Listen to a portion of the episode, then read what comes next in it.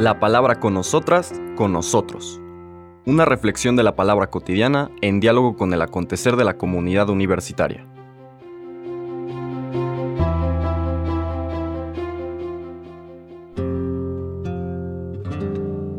Hola, buenos días, bienvenidas, bienvenidos a la palabra con nosotras, con nosotros. Hoy martes 9 de enero, como les comentábamos ayer, retomamos el tiempo ordinario. Vamos a recorrer en las misas de entre semana el Evangelio de Marcos. Estamos iniciando, ayer leímos en el capítulo primero los versículos propios el bautismo del Señor. Hoy vamos a pasar a los versículos del 21 al 28 de ese primer capítulo de Marcos. ¿Por qué hay un lapso entre, digamos, un, paréntesis entre el bautismo y lo que vamos a leer ahora? Son dos cosas. Una tiene que ver con este, el llamamiento de los primeros apóstoles, que está separado para una fecha en particular, desde luego que eso es importante, y desde luego, antes que eso todavía, las tentaciones en el desierto. Estos dos momentos importantes del inicio de la vida pública del Señor Jesús. Hoy vamos a leer los versículos del 21 al 28 donde de alguna manera podemos decir, decir que nos encontramos con la primera acción pública de Jesús. Dice el texto. En aquel tiempo llegó Jesús a Cafarnaúm y el sábado siguiente fue a la sinagoga y se puso a enseñar. Los oyentes quedaron asombrados de sus palabras, pues enseñaba como quien tiene autoridad y no como los escribas. Había en la sinagoga un hombre poseído por un espíritu inmundo, que se puso a gritar, ¿Qué quieres tú con nosotros, Jesús de Nazaret? ¿Has venido a acabar con nosotros? Ya sé quién eres, el santo de Dios. Jesús le ordenó, cállate y sal de él.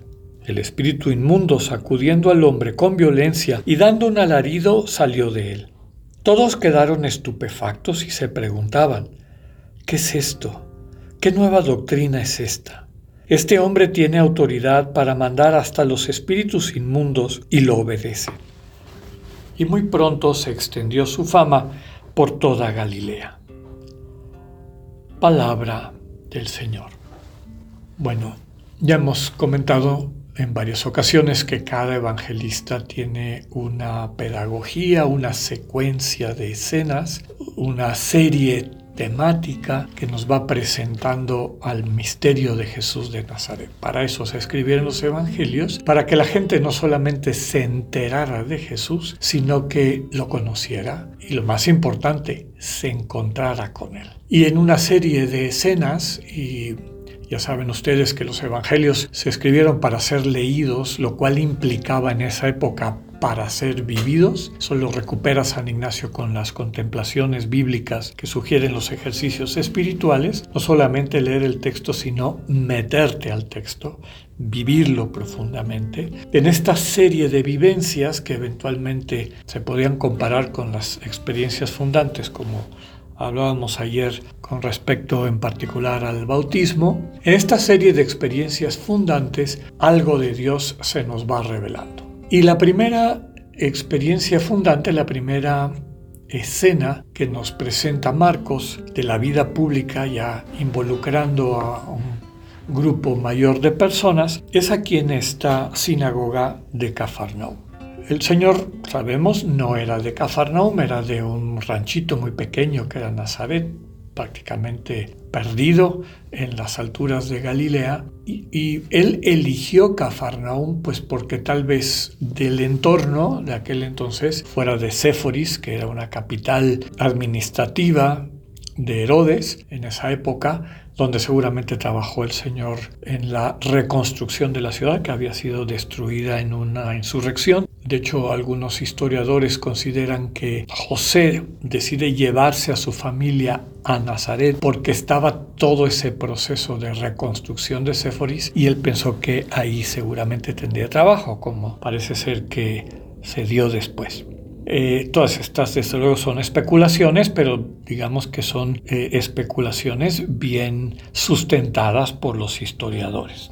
Bueno, no, no elige Séforis pues, porque es una ciudad secular, una ciudad que no se presta para lo que Jesús quería, que era llegar a la gente sencilla, a la gente que está buscando un cambio de vida. Ayer lo comentábamos al hablar de su experiencia fundante en el bautismo, con quienes está en su bautismo, pues con personas que están buscando un cambio de vida y que no les alcanza ni les ayuda la manera tradicional o general como eh, la religión pretende, la época, pretendía apoyar, ayudar a las personas. Entonces, están buscando alternativas y por eso Jesús busca no la capital eh, administrativa de, Herodes, que eran Séforis y Cesarea, la ciudad que está no Cesarea, perdón, Tiberíades, me acordaba que era el nombre de un, de un César, en este caso Tiberio, eh, sino que escoge Cafarnaum, un puerto pesquero con mucho movimiento, seguramente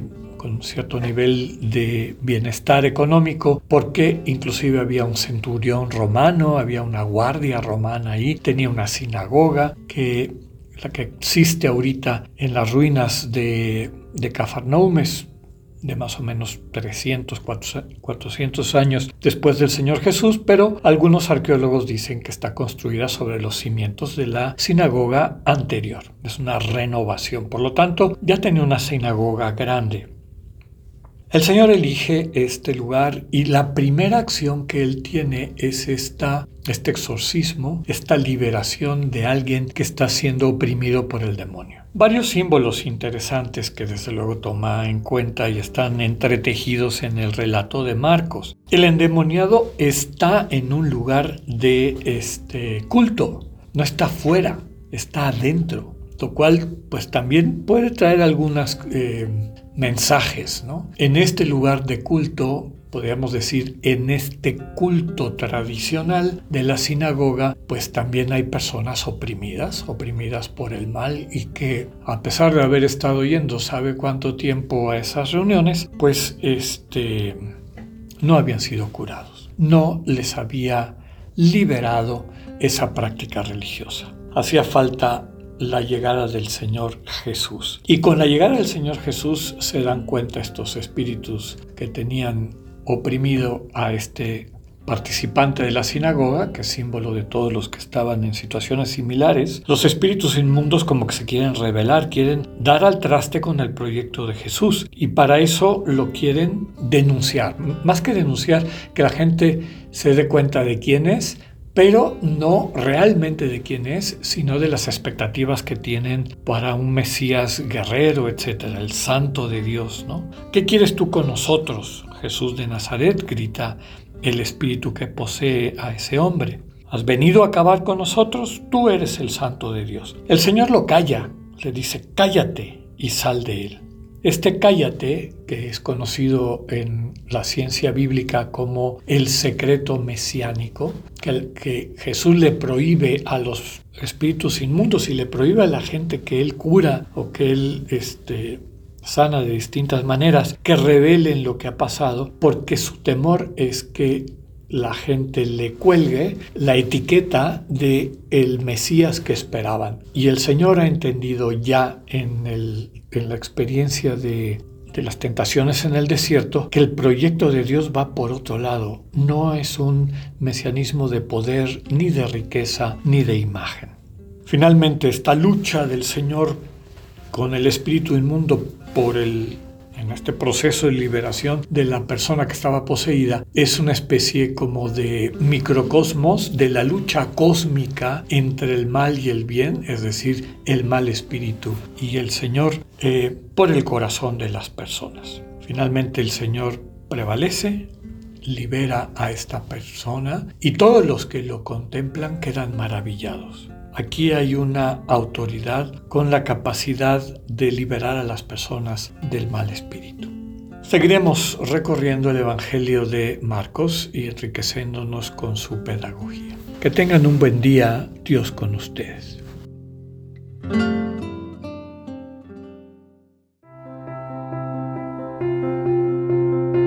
Acabamos de escuchar el mensaje del Padre Alexander Satirka. Escúchalo de lunes a viernes a las 8.45 de la mañana por radioiveroleón.com, a través de nuestra app gratuita para iOS y Android o por Spotify. Esta es una producción de Radio León en colaboración con el ITESO, Universidad Jesuita de Guadalajara.